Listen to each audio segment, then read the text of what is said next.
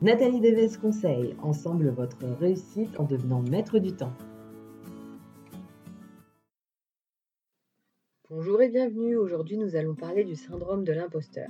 Comment saboter son entreprise? En doutant de soi tout simplement.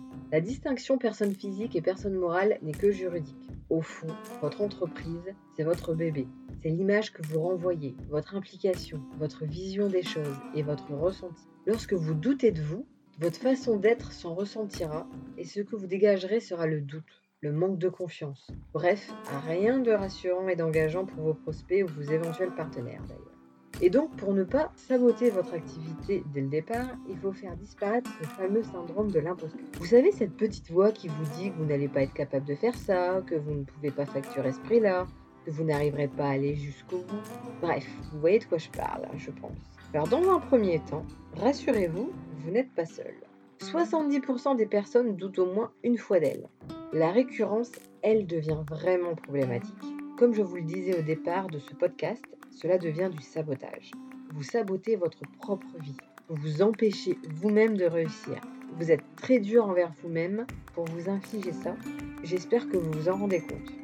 Heureusement, des solutions existent pour ne pas rester comme ça. Déjà, vous en avez pris conscience, vous allez donc pouvoir travailler dessus. Vous allez pouvoir vous surveiller et vous reprendre et faire taire cette partie de vous-même contre-productive. Pour commencer, arrêtez de vous comparer aux autres. Eux, ils sont plus que et moi, je suis moins. Alors oui, il y a toujours des personnes qui en sauront plus sur un sujet, qui feront mieux que vous sur certains principes. Et alors, vous aussi, vous aussi, vous faites mieux que certaines autres personnes. Vous aussi, vous êtes une experte en quelque chose que d'autres ne savent pas. Donc ce mode de pensée vous influence plus que vous ne le pensez et résultat, vous travaillez excessivement ou vous faites tout le contraire et vous procrastinez. Ces deux comportements ne permettent pas d'utiliser votre temps à bon escient, ils renforcent le syndrome de l'imposteur et vous font un peu plus de mal chaque jour. Donc comme je le disais, votre prise de conscience est la première étape. Il faut maintenant reprogrammer votre cerveau pour à la fois remonter votre estime de soi, et pour également modifier vos attentes envers vous-même. Commencez ces journées avec une vidéo ou un podcast de motivation. Les finir en listant ces réussites est un bon commencement pour modifier votre perception de vous et pour penser autrement, petit par petit, en créant de nouvelles autoroutes neuronales.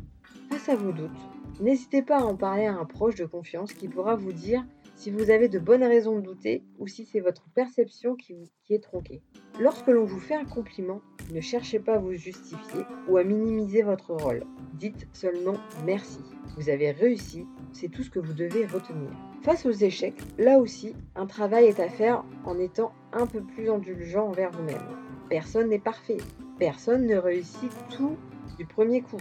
L'important est de ne pas s'arrêter à cela, mais plutôt de voir comment améliorer les choses, et si cela est possible. Donc je vous invite, si ce n'est pas encore fait, à écouter mon précédent podcast sur le perfectionnisme. On en revient toujours à ça. Pour faire face à cette petite voix négative, essayez d'imaginer que vous parlez avec un proche et qu'il a vos pensées sur lui-même. Que lui diriez-vous? Notez ses conseils sur plusieurs post et les encouragements qui vont avec. Puis collez ces petits papiers un peu partout dans vos lieux de vie, sur le miroir de la salle de bain, sur la fenêtre de votre chambre, etc et lisez-les. Relisez-les régulièrement en vous concentrant sur ces quelques mots. Ne négligez surtout pas l'effet des pensées positives. Et n'hésitez pas à vous faire aider et accompagner par un coach selon votre besoin. C'est un coût, certes, mais il est temps d'investir en vous. Vous le valez bien et c'est peu de le dire. Voilà, je vous remercie pour votre attention. Vous me retrouverez dans votre boîte mail la semaine prochaine avec NVC Info. Et dans 15 jours, vous pourrez de nouveau m'écouter ici. Nous parlerons objectifs et visualisation.